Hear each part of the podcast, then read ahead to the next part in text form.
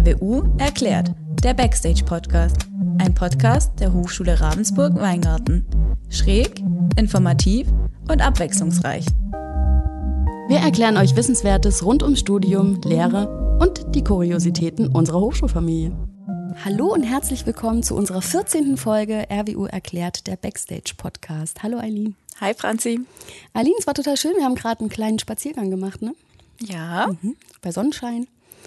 Sind so ein bisschen durch Weingarten spaziert und sind an einem Bürokomplex stehen geblieben und sind dort reingegangen und sitzen nun in einem Büro.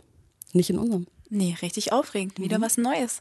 Genau, und es sieht auch total ähm, arbeitswütig hier drin aus. Ja? Aber man erkennt schon ein bisschen, dass es hier, naja, dass hier digital gearbeitet wird würde ich mal fast sagen. Ja, die Schreibtische sind eher leergefegt. So. Mhm, genau. Aber es sieht trotzdem so aus, als ob hier gearbeitet wird. Ja. Mhm. Eileen, hast du dir schon mal Gedanken gemacht, ob du nicht in die Selbstständigkeit gehen möchtest? Ja, das habe ich mir schon ab und zu mal überlegt gehabt, aber mir fehlt A an Ideen, glaube ich, oder ich habe zu viele Ideen, was ich machen könnte, worauf ich Lust hätte. Und ich glaube auch so ein bisschen der Mut während dem Studium hat mir damals so gefehlt. Und jetzt vielleicht auch noch, weil ich glaube, das ist schon ein sehr großer Schritt, einfach in die Selbstständigkeit zu gehen. Mhm. Mir geht's ähnlich. Ich hatte schon ganz, ganz viele Ideen, auch mit ganz vielen Menschen zusammen, auch mit meinem besten Freund. Aber immer wieder war bei mir, glaube ich, das Problem, dass ich mich dann doch nicht getraut habe und ich ganz viel Wissen nicht hatte. Und ich dann aber auch nicht so begeistert war, dass ich mir das Wissen jetzt angeeignet habe. Das muss man schon auch sagen. Aber umso besser ist das, dass wir da ein bisschen ja, unwissend sind, weil wir heute einen ganz besonderen Gast bei uns haben. Wir begrüßen heute Selina. Selina ist Studentin von IOM an unserer RWU und somit auch ein Hochschulfamilienmitglied. Und wir freuen uns sehr, Selina, dass du bei uns bist und oder wir bei dir sein dürfen und du dir Zeit nimmst. Ja, vielen Dank. Danke auch für eure Einladung und ich habe euch sehr gerne hierhin eingeladen. Das ist schön, das, ist, das freut mich sehr. Selina, vielleicht könntest du kurz über dich erzählen. Also ähm, du studierst hier an der RWU, warum du dich für diesen Studiengang entschieden hast und vielleicht so ganz kurz, knapp äh, dich beschreibst, äh, wer du überhaupt bist. Sehr gerne. Ich bin 26 Jahre alt und bin im fünften Semester ähm, Internet- und Online-Marketing. Habe also gerade mein Praxissemester und ähm, habe den Studiengang damals angefangen, weil ich mich generell sehr für Marketing interessiere, also oder auch damals schon interessiert habe. Und ähm, privat, neben meinem ersten Studium, ich habe davor schon anderes angefangen, muss ich gestehen, habe es aber nicht zu Ende gebracht und habe mich währenddessen da schon selbstständig gemacht und bin sowieso schon in die Richtung gegangen und wollte das Ganze gerne auch mal ein bisschen von der anderen Seite sehen und äh, ja, einfach ein bisschen tiefer in die Materie gehen. Mhm. Das ähm, bedeutet ja auch erstmal Mut. Also ich kenne das nämlich. Ich habe auch ein Studium begonnen und das erste Studium nicht abgeschlossen. Ich finde, das, da gehört schon Mut dazu das erstmal für sich zu erkennen und das dann auch abzubrechen oder nicht zu beenden. Und es gehört aber auch Mut dazu, ähm, zu sagen, okay, ich gehe in die Selbstständigkeit. Und besonders spannend finde ich das ja als Nachwuchswissenschaftlerin, dass man sagt, okay, man will auch die professionelle Seite. Du hast gesagt, eine andere Seite kennenlernen. Das heißt, die professionelle Seite dahinter auch sehen. Und da komme ich gleich zu meiner ersten dringenden Frage. Hat dich das Studium in deiner Selbstständigkeit denn bereichert? In gewissen Dingen auf jeden Fall. Ähm, dadurch, dass ich es natürlich vor dem Studiengang Internet Online Marketing schon angefangen hatte, war ich schon so ein bisschen mit einem Fuß drin. Aber den einen oder anderen Blickwinkel, den ich davor vielleicht auch einfach gar nicht verstanden habe, so gegenüber Kunden und so weiter, verstehe ich doch deutlich besser oder natürlich auch mein eigenes Auftreten ähm, ja, zu optimieren einfach auch. Mhm. Und da kann ich nur sagen, das sehe ich gerade. Also dieses Auftreten ist äh, absolut souverän und sympathisch und sehr charmant. Also ich glaube, äh, da hat IOM schon viel geleistet. Danke. Ähm, ich habe auch noch mal eine Frage, wenn wir noch mal ein bisschen weiter nach vorne springen, Thema Selbstständigkeit. Also mit was bist du denn selbstständig? Vielleicht für unsere Zuhörerinnen und Zuhörer noch mal, die dich jetzt noch nicht kennen. Was genau machst du denn in deiner Selbstständigkeit? Angefangen hat es vor fünfeinhalb Jahren. Ähm, da bin ich so ein bisschen in die erste Selbstständigkeit, muss ich auch sagen, ein bisschen reingerutscht, ähm, weil es nicht so geplant war. Also ich habe mein sehr viel von meinem Leben auf Instagram geteilt und meine Reichweite ist einfach gewachsen. Dann fingen die Zusammenarbeiten mit ähm, Firmen an und so weiter. Ähm, es war also damals gar nicht unbedingt so eine bewusste Entscheidung, weil damals gab es dieses Thema Blogger, Influencer, gab es einfach noch nicht, so dass man sagen konnte, konnte, ich möchte das unbedingt werden, sondern ich bin da einfach ja ein bisschen reingeschlittert, habe es natürlich gerne angenommen, weil es mir einfach sehr viel Spaß macht. Ähm, ich bin aber mittlerweile seit eineinhalb Jahren ähm, ja nochmal selbstständig quasi im äh, Beauty- und Pflegebereich auch, also Hautpflege. Und dazu habe ich mich definitiv bewusst entschieden. Ja. Mhm. Das kann ich mir vorstellen, dass das schon viel Zeit auch äh, in Anspruch nimmt, oder? Also ich bin jetzt nicht so Instagram aktiv, ähm, kann mir aber vorstellen, dass wenn man viel teilt, dass man natürlich auch nicht alles unreflektiert teilt. Und so nehme ich dich auch nicht wahr. Ich glaube, du bist eine Person, die wirklich auch reflektiert. Und ich habe mir natürlich in Vorbereitung auch äh, deinen Instagram-Channel angeguckt. Ich folge dir natürlich auch, gar keine Frage. Ähm, und merke aber, ich glaube, da steckt schon Arbeit dahinter. Was man dann vielleicht ähm, sieht, ist nicht unbedingt das, was man auch so produziert hat. Ähm, das geht nicht so schnell. Ich glaube, das nimmt schon Zeit in Anspruch, oder? Ja, definitiv. Also auch mehr, als man, wie du schon sagst, von außen auch einfach sieht, weil das meiste tatsächlich im Hintergrund abläuft. Kommunikation mit Kunden, mit Interessenten, mit äh, ja, den Firmen, wenn dann auf beider Seite Interesse besteht, hin und her kommunizieren, genaue Absprachen machen, vielleicht auch noch ein Telefonat, ähm, das Budget natürlich ähm, verhandeln, Briefings geschickt bekommen, durchzulesen, Verträge, die teilweise wirklich auch ja einige Seiten lang sind. Diese, also gerade auch die, die meisten Aufgaben hören sich einzeln nicht so aufwendig an, sind sie auch nicht immer, aber in Summe dann natürlich. Also viele sehen so das endproduzierte Bild ähm, und denken, ja, die knipst ein Bild und stellt das online ja, ich glaube, jeder, der selber schon mal versucht hat, Bilder von sich zu machen, sei es auf einer Familienfeier oder irgendwas, wird merken, okay, von rechts sieht es blöd aus, von links irgendwie auch. Da habe ich die Augen zu, da guckt der andere weg. Also es ja, ist dann schon nochmal immer ein bisschen ja, lustige Ergebnisse. Gibt es auf jeden Fall, ähm, aber es ist schon zeitaufwendig, gerade wenn man das auch so angeht, dass man sagt, man ähm, teilt jeden Tag ein Bild. Ich hatte Zeiten, habe ich drei Bilder am Tag geteilt. Ich weiß bis heute nicht, wie ich das gemacht habe, wenn man natürlich auch ja, in, die, in die Vorproduktion einfach auch gehen muss, was, wenn man sich so einen Tag einrichtet, schon mal einige Stunden auch in Anspruch nimmt, bis dann mal wirklich ein Bild rauskommt.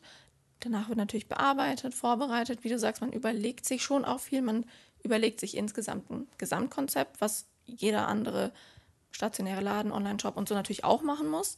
Ähm, auf eine andere Art und Weise, aber das steckt natürlich auch dahinter.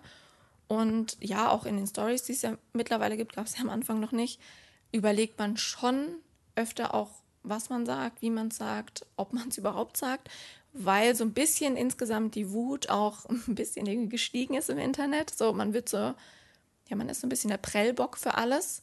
Das merke ich schon. Also, man kann es sowieso nicht allen recht machen, das muss man sich auch einfach immer wieder sagen. Ähm, ja, viele fühlen sich ähm, irgendwie angegriffen, obwohl man eigentlich gar nichts gesagt hat und nur vom eigenen Tag berichtet hat. Da muss man schon zum Teil auch viel einstecken, was ja, viele halt auch nicht sehen, weil die Nachrichten natürlich privat kommen ähm, und nicht wie ein Bild einfach veröffentlicht werden. Man ist irgendwie alles. Man ist der Buchhalter, man ist ähm, der Manager, man ist der Fotograf zum Teil dann auch selber noch, man ist das Model in Anstrichen. Also ich würde mich niemals als Model bezeichnen, aber man steht einfach vor der Kamera. Ja, man ist in Verhandlungen drin. Ähm, das nimmt schon sehr viel Zeit insgesamt in Anspruch, weil es dann doch mehrere Jobs auch einfach vereint sind. Ja, ich, äh, ja, ich finde, das klingt sehr vielfältig auch. Ja? Also das ähm, habe ich erahnt, aber jetzt bin ich auf jeden Fall schon mal schlauer. Ähm, ich habe so eine bisschen halb persönliche, halb professionelle Frage. Ähm, wie würdest du dich jetzt, ich meine, klar, dein Status ist Studentin, aber du bist ja auch selbstständig. Wie würdest du dich denn jetzt wirklich ähm, bezeichnen? Bist du Blogger? Bist du Influencerin? Bist du ähm, keine Ahnung, ja, wie würdest du dich bezeichnen? Wirklich als Influencerin, Bloggerin oder? Die Begriffe fand ich schon immer schrecklich, ehrlich gesagt. Mhm. Also Bloggerin war und bin ich auch bis heute nicht wirklich, weil dazu gehört, wenn man es genau nimmt, ein eigener Blog, den ich mittlerweile habe, aber auch einfach nicht so aktiv führe wie jemand, der wirklich auch mit einem Blog gestartet ist, wo irgendwie dreimal wöchentlich große Blogposts kommen, die natürlich auch viel Vorbereitungszeit brauchen. Das ähm, führe ich so nicht aktiv. Ähm, Influencern finde ich ist auch immer so ein bisschen schwierig. Es ist sehr negativ behaftet natürlich auch mittlerweile, weil es ja viele auch in die falsche Richtung auch irgendwo ausnutzen.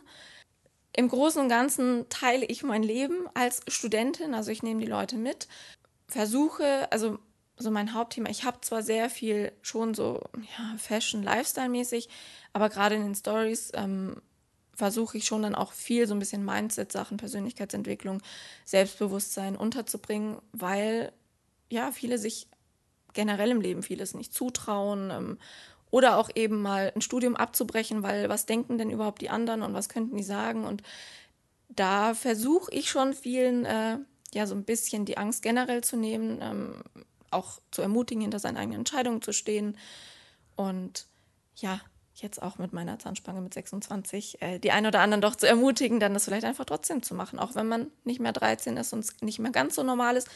Es ist nichts Schlimmes und ja, so versuche ich das. Also ich bin Studentin definitiv, ähm, habe mein Hobby zum Beruf gemacht und ähm, ja, bereite mich während meinem Studium auf im Endeffekt dann meine selbst, also nur noch komplette Selbstständigkeit mhm. vor.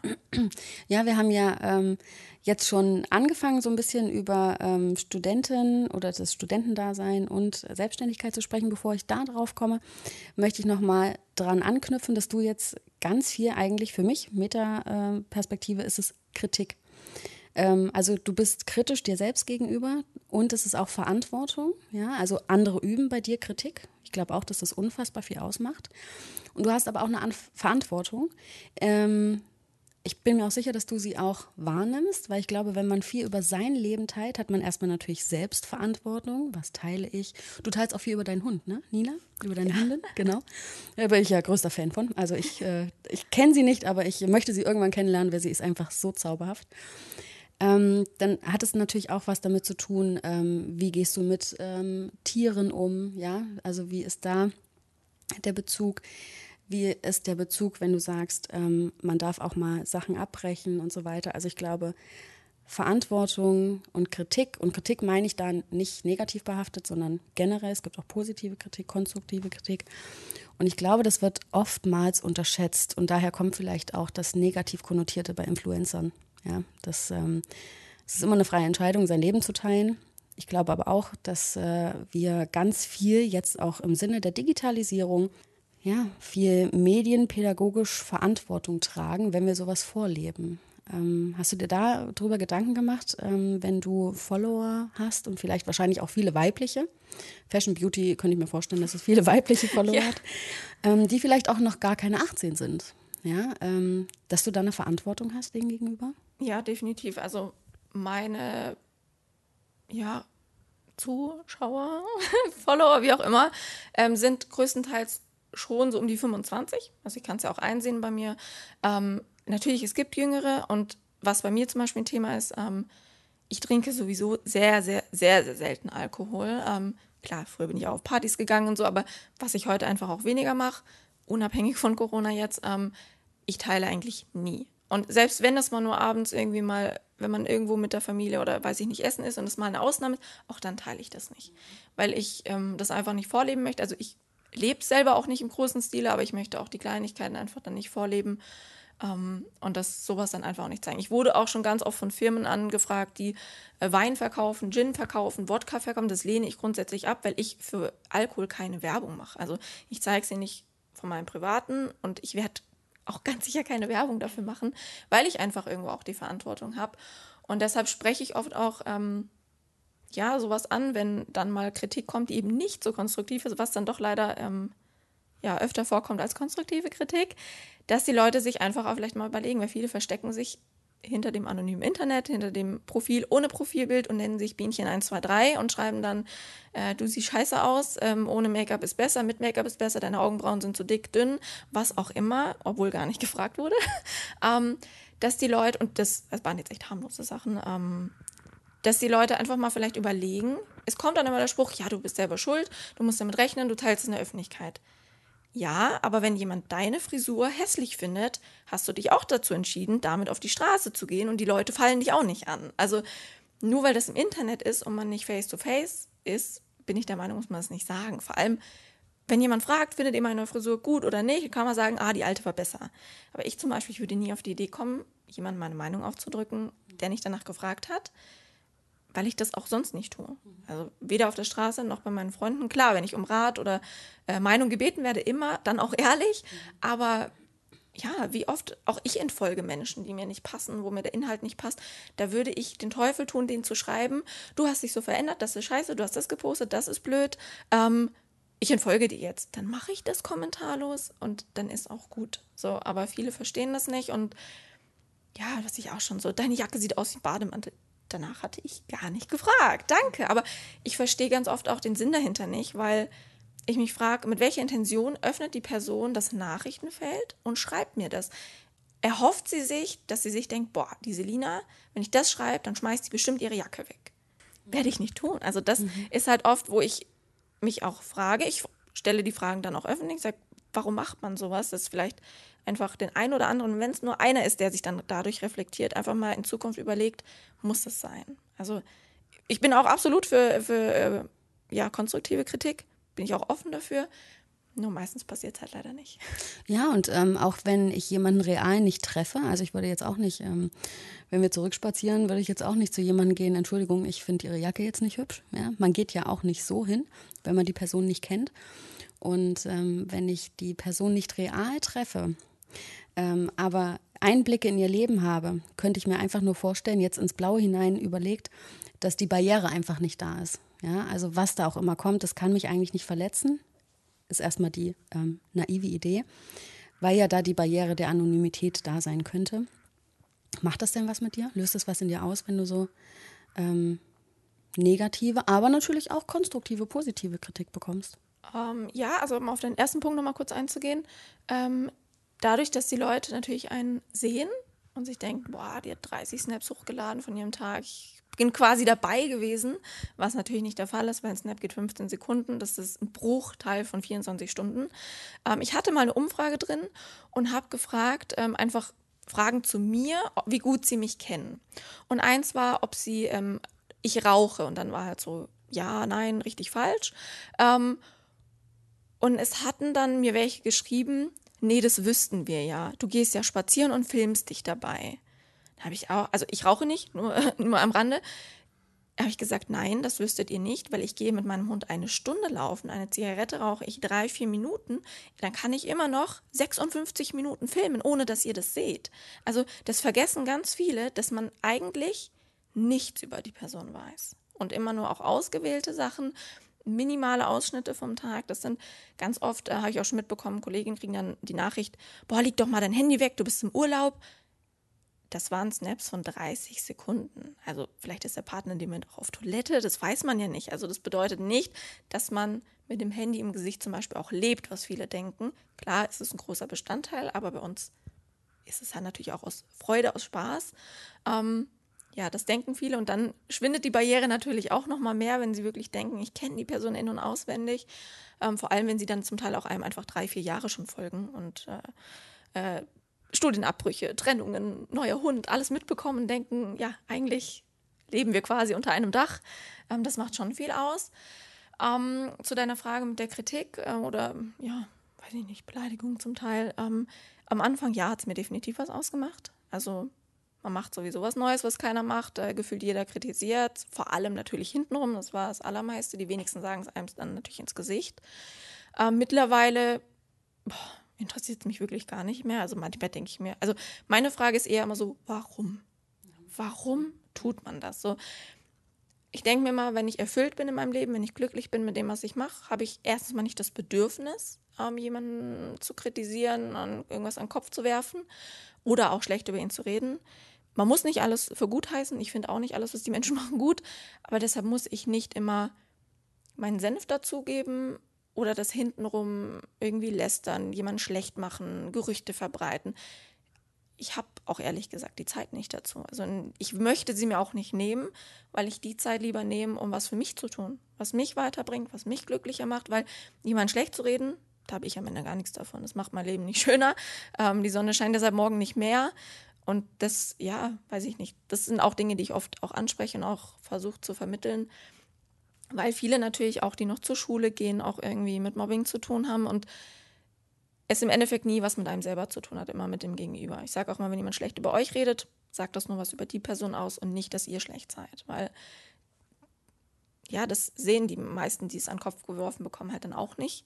Wenn man dann ja so in seinem Ding auch drin ist, und man ist verletzt, man traut sich nicht mehr, man ist eingeschüchtert. Also da am Anfang hat es mir natürlich viel ausgemacht, aber man wird abgehärtet. Mhm. Ja, das sind äh, schöne Worte und äh, komme ich auch wieder, ne? Ah, Verantwortung. Also du hast Verantwortung für dich, du hast Verantwortung für das, was du teilst, ähm, für dein Leben und natürlich auch für das deiner Follower. Das sind schöne Worte. Ähm, ich würde jetzt gern noch mal dich mitnehmen, gedanklich an die Hochschule. Wie schaffst du das bei dem, was du jetzt alles so erzählt hast? Also ich glaube wirklich, das ist eine enorme Aufgabe und ich merke auch, wenn du davon redest, du strahlst. Also ich glaube, es ist genau deins. Ähm, du solltest auf jeden Fall weitermachen. Aber wie schaffst du das, eine Studentin zu sein, die jetzt im Praxissemester ist, die ja sonst aber auch Prüfungen hat, die zur Vorlesung geht und ihr Business trotzdem noch macht? Also schläfst du irgendwie mehr als zwei Stunden oder wie machst du das? Ich schlafe verhältnismäßig viel, weil mein Körper das doch einfordert. Ähm, ich bin ein relativ gut organisierter Mensch schon immer, muss ich dazu sagen. Aber auch ich gucke natürlich immer wieder, wo kann ich Zeit einsparen. Ähm, und ich arbeite immer mit To-Do-Listen. Ohne To-Do-Liste geht bei mir gar nichts. Ähm, ich weiß auch schon heute, was ich in einer Woche mache an einem Tag. Also das steht schon immer fest. Es wird abgehakt, es wird eingehalten. Ähm, mit Uhrzeiten, also steht wirklich alles ganz fest im Terminkalender. Und ich räume auf Blockzeiten ein. Ich sage, okay, 20 Minuten konzentriert, jetzt das. Danach 20 Minuten das, dass man wirklich auch nicht, ganz oft versucht man ja dann zwei Sachen gleichzeitig zu machen und oh Gott, ich habe so viel und ich versuche einfach alles gleichzeitig fertig zu machen. Das funktioniert einfach nicht. Also das merkt man auch mal, wenn man es versucht hat. Und einfach wirklich, ähm, ja, das rate ich auch allen, also auch die Mädels, die ich coache, ähm, macht euch Blockzeiten. Und plötzlich merkt man, wie viel man auch geschafft bekommt in der gleichen Zeit, wenn man einfach mal, und 20 Minuten sind gefühlt ja nichts. Also der Timer piept bei mir ständig gefühlt, aber man wird fertig mit den Sachen und bleibt so natürlich auch motiviert. Also ohne To-Do-Listen, Zeitblöcke und Timer stellen geht bei mir nichts. Alina, muss ich dich angucken. Wir sitzen in einem Großraumbüro mit acht Leuten. Ja? Und ähm, ich glaube, wir beide sind schon auch unterschiedlich in unserem Strukturlevel und in unserer äh, Strukturwahn oder in unserem Strukturwahnsinn, würde ich schon fast sagen. Wir haben ja auch Time äh, Timer. Ähm, ich finde, wir sollten das mal ausprobieren. Ja, ich finde auch. Ich glaube, ja. unsere Kollegen würden sich richtig freuen. Ja, glaube ich. Ist bei dir im Büro hier so? Also, was sagen deine Kollegen, wenn der Timer die ganze Zeit piepst? Alle 20 Minuten. Wir arbeiten alle mit Kopfhörer, das macht es ah, okay. ein bisschen einfacher. Jeder hört nur sein eigenes Piepen. Mhm. nee, also das anders wird es, glaube ich, sonst auch nicht funktionieren, wenn da jeder auch durcheinander quatscht, weil der eine telefoniert mal und nee. Es ist mir aber wichtig, äh, von der Arbeitsorganisation nochmal zu sprechen. Jeder hat, ist ein anderer Typ. Ja? Also zum Beispiel Aline und ich, wir unterscheiden uns enorm von unserer Arbeitsweise. Aber hallo. Genau, und können zusammen aber auch sehr, sehr chaotisch sein, aber auch total strukturiert. Und ich glaube, das Wichtige daran ist nicht, ob man das eine macht oder das andere, sondern, wie du das auch sagst, Selina, selbst erkennt, was man braucht und das dann auch umsetzt. Ähm, das habe ich jetzt auch ähm, den Studierenden oder wir haben das den Studierenden immer wieder an die Hand gegeben zu den Corona-Zeiten. Ähm, digitales Lernen ist schwieriger absolut. Und man muss für sich selber rausfinden, was tut einem gut, was braucht man, um seinen Tag wirklich gut strukturieren zu können. Absolut, genau. Aber wir kommen immer noch nicht, äh, du kommst nicht um die Frage drumherum. Ja, also äh, ich habe schon verstanden, ne? Struktur und deine To-Do-Listen. Ähm, aber es ist ein Vollzeitstudium, oder? Ja. Das ist absolut so. Und ich meine, du hast es bis ins fünfte Semester geschafft. Ja? Also kannst du ja nicht äh, so eine schlechte Studentin sein. Ähm, das heißt, äh, du musst schon deine Energiereserven gut, glaube ich, verteilen, oder? Ja, also klar, ich habe dann, also das hängt dann auch so wieder ein bisschen mit den Zeitblöcken zusammen. Ich habe dann halt einen großen Block, zum Beispiel von acht bis zwölf Vorlesungen. Ähm, dann weiß ich genau, danach geht es heim zum Hund, der muss halt auch raus. Ähm, und dann geht es eigentlich genauso wirklich den Tag weiter. Und Studium, das sind halt feste Bestandteile und meine Selbstständigkeit baue ich außenrum. Mhm. Genauso wie halt dann die Prüfungen. Und ich baue es mir dann aus. Ich sitze dann schon mal abends bis 23, 24 Uhr da und mache was. Mhm.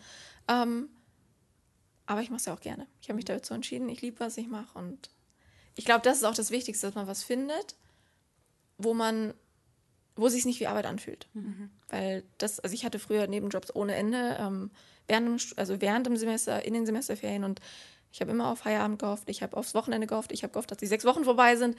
Und das Gefühl habe ich, ja, seit ich jetzt vor eineinhalb Jahren auch ähm, im Beauty-Bereich angefangen habe, habe ich das nicht mehr. Also viele, also ich kenne das ja auch, gucken auf die Uhr, boah, zehn Minuten, ich dachte, es wären drei Stunden gewesen. Und jetzt ist andersrum. Mhm. Ich habe mich gerade erst hingesetzt, gucke auf die Uhr und denke, wie, schon wieder drei Stunden um. Und ich glaube, wenn man was findet, wo genau das passiert, da kann man auch müsste man nicht mehr schlafen. Absolut. Ich glaube ja, äh, Arbeit nicht zum Broterwerb, ja, also nicht um sein Leben zu finanzieren, sondern vielleicht auch ähm, ja, den Sinn entwickeln im Leben ein Stück weit. Ne? sinnerfüllend. So sehe ich auch meine Arbeit, absolut. Ja, und ich glaube auch Durchhaltevermögen, also nicht gleich aufgeben. Definitiv. Und ähm, ich würde dir jetzt unterstellen, dass es sich wahrscheinlich auch lohnt, ähm, so diese zwei Spuren zu fahren, die du gerade fährst. Ja, also wenn du sagst, ähm, du gibst da Gas, das scheint sich ja in irgendeiner Form zu lohnen. Was ist für dich das Positivste an deiner Selbstständigkeit schon während des Studiums? Ähm, klar, auf der einen Seite natürlich der finanzielle Aspekt. Also ich glaube, jeder Student kennt den leeren Geldbeutel, den man dann nicht mehr haben möchte. Ähm, den einfach nicht mehr zu haben. Das ist ein gutes Gefühl auf jeden Fall. Ähm, jetzt gerade in dem, was ich mache, also ich mache zum Beispiel auch Hautberatungen, also helfe den Leuten mit Hautproblemen von Kopf bis Fuß. Ähm, da die Feedbacks natürlich zu bekommen, das erfüllt, also dass ich nicht, ich arbeite sehr viel am Laptop und am Handy, aber ich arbeite auch viel mit Menschen. Und das gibt einem doch sehr viel. Ähm, und ich habe natürlich trotzdem immer den Blick auch weiter für nach dem Studium. Irgendwann kommt Kinderfamilie, einfach den Blick, dass ich, ich arbeite auch nicht für jetzt, jetzt, sondern immer mit dem Blick nach vorne. Also ich baue mir meine Zukunft quasi jetzt. Klar, ich profitiere auch jetzt schon davon, aber das, wo ich hin will, das kommt erst noch. Und dafür arbeite ich halt jeden Tag. Das ist, wie du sagst, nicht immer hart. Man muss äh, manchmal ein bisschen Disziplin haben und durchziehen. Wir haben ja alle schlechte Tage und es läuft bei allen mal nicht so gut. Dann kommt immer alles auf einmal. Es kommt nie verteilt. Ähm, das hat man einfach, aber das unterscheidet einem, einen am Ende dann auch von denen, die es halt nicht durchziehen. Und da, da erinnere ich mich an solchen Tagen einfach immer dran und ja, gucke einfach schon immer wirklich auch weit nach vorne. Das bedeutet aber auch, du kannst dein Studium jetzt gerade durch deine Selbstständigkeit finanzieren, oder? Genau, ja. Ich bezahle meine Miete davon, die OPs von meinem Hund.